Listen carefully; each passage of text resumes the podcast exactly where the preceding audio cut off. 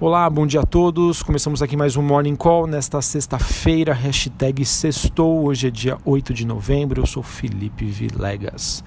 Bom, olhando para o desempenho dos principais ativos de risco, temos bolsas é, internacionais e moedas emergentes recuando nesta sexta-feira, sinalizando uma pausa então no rally global, que inclusive ajudou ontem o Ibovespa, nossa bolsa, a renovar o seu recorde e assim se aproximar dos 110 mil pontos. É, digamos que o que movimentou a alta nas últimas semanas foram as expectativas de um acordo entre Estados Unidos e China, esperanças de uma recuperação de um crescimento global e também um impulso monetário dos bancos centrais, além de uma posição técnica bastante saudável. Posso dizer tranquilamente que enquanto esses vetores estiverem presentes, é, a tendência de alta continua, mas correções pontuais podem acontecer. Agora, caso algum desses vetores se altere, aí sim poderíamos observar reversões mais bruscas nas tendências do mercado. Bom, ainda então se mantém no radar né, esse possível acordo entre Estados Unidos e China, que segue no foco, e também a gente teve dados da balança chinesa, que veio levemente menos negativa do que o previsto, sinalizando então que o mercado é, tem aí apenas essa correção técnica. É, sobre a China ainda, então, foi observada uma recuperação das exportações e importações no mês de outubro. Estes números eles têm sido bem voláteis no meio da guerra comercial, mas a gente não pode é, ignorar o fato de que isso já pode gerar algum sinal de estabilização do seu crescimento. E o mesmo vale para as exportações da Alemanha, que apresentaram uma alta substancial no mês passado. É, obviamente, um mês apenas não significa uma nova tendência, mas toda recuperação precisa começar de algum ponto. Sobre as commodities, temos uma movimentação de baixa do minério de ferro é, e também uh, o petróleo que acaba recuando nesta sexta-feira, obviamente num movimento corretivo.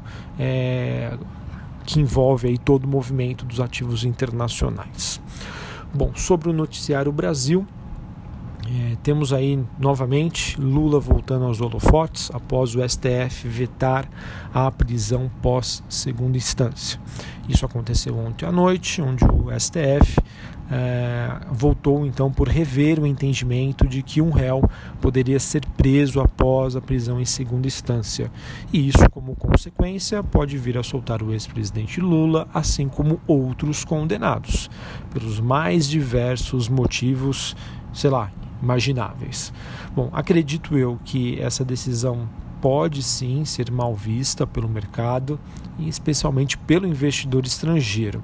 Então não sei o que, vai, é, digamos aí, reinar no mercado, né? Se é a tendência dos últimos dias, né? Se é esse clima de otimismo, ou isso pode fazer com que a bolsa fique de lado, né? Ou até mesmo tenha uma correção no curto prazo, enquanto não temos aí novidades é, positivas.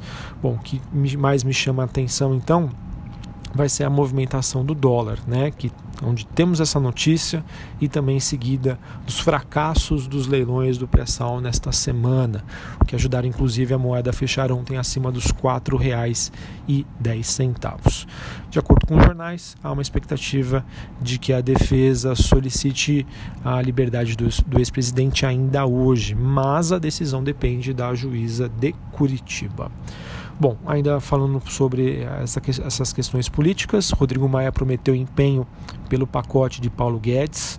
É, isso acontece após a frustração com o pré-sal e acabam também ampliando debates sobre a mudança de, dos regimes dos leilões, o que seria a justificativa pela, pelo, não atingir, pelo fato deles não terem atingido o sucesso como era esperado pelo governo. Bom, para a gente falar aqui sobre os destaques corporativos, novamente muitas empresas divulgaram seus dados, vou falar de alguma delas que foram destaques. A B3, a nossa bolsa, divulgou é, uma receita líquida que ficou um pouquinho abaixo das estimativas. Iguatemi, que administra shoppings, teve um EBITDA, potencial de geração de caixa, no terceiro TRI que superou as estimativas do mercado. Então, o resultado, a princípio, olhando somente os números, é positivo. Sul América teve números um pouco abaixo do que o mercado esperava. A Tegma uh, suas receitas ficaram também um pouquinho abaixo. Burger King Brasil frustrou as expectativas, lucro também a, a, abaixo do que os analistas estavam esperando. Locamérica, que é a Unidas Locação de Automóveis, teve um resultado forte mais uma vez. JSL também teve um resultado que, eh, em que seus números vieram acima do que o mercado esperava. E Marisa teve um prejuízo líquido maior do que as estimativas. A Marisa que passa por um momento de ajustes na sua estratégia operacional. Bom, hoje, após o fechamento do mercado, nós temos a Alpargatas, a IMC Holding e a M Dias Branco divulgando seus números e encerrando aí a, a semana com a agenda cheia sobre a temporada de balanços. Lembrando que, se não me engano, a semana de balanços se encerra na próxima semana. Uh, acho que os últimos balanços devem vir ali entre 13 e 14 de novembro, antes do feriado. Bom, então é isso. Vamos ver como que a nossa bolsa vai é, se movimentar hoje, né? Se vai seguir a questão internacional, vai ter o adicional das questões políticas.